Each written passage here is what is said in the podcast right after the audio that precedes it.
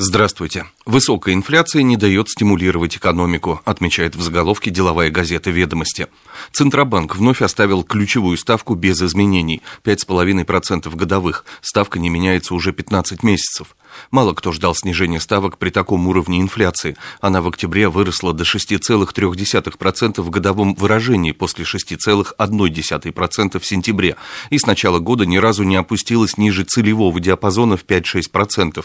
Намеков на возможное смягчение денежно-кредитной политики в будущем в сообщении регулятора нет, докладывают читателям ведомости. А теперь заглянем на первую полосу российской газеты. Экономические ведомства будто соревнуются друг с другом в консерватизме. Вслед за Минэкономразвития свои прогнозы уточнил Банк России.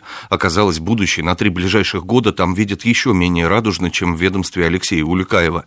В следующем году рост экономики, по оценке ЦБ, составит даже не 3%, как предполагает Минэкономразвития, а всего 2%. А до планки в 3% получится дотянуться лишь в 2016 году, излагает российская газета. Мы и Новая Азия. Под таким заголовком еженедельник «Огонек» пишет. Нынешний год в российской внешней политике отмечен ярко выраженным азиатским акцентом. Заявлены новые приоритеты, выставлены амбициозные задачи. На восток поворачиваются основные потоки нашего стратегического сырья, нефти и газа.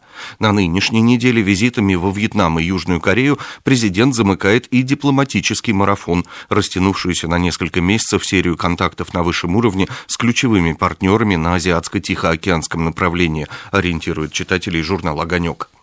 Центральноазиатский проблемный плацдарм. Такой заголовок находим на первой полосе независимой газеты.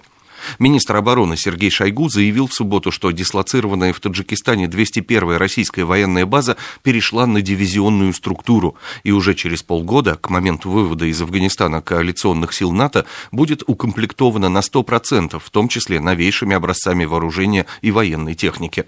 Одновременно президент Владимир Путин внес на ратификацию в Госдуму российско-казахстанское соглашение о единой региональной системе противовоздушной обороны двух стран.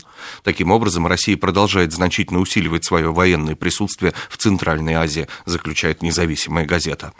Напоследок заглянем в коммерсантовские еженедельники – как пишет журнал «Деньги», классовая борьба в мире закончилась. На смену ей пришла борьба между бедными мигрантами и гражданами богатых стран. В ближайшие десятилетия это новое противостояние будет определять будущее мировой экономики и политики.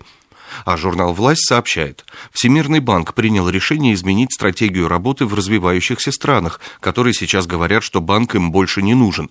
Международные финансовые организации были созданы после войны как орудие помощи США миру.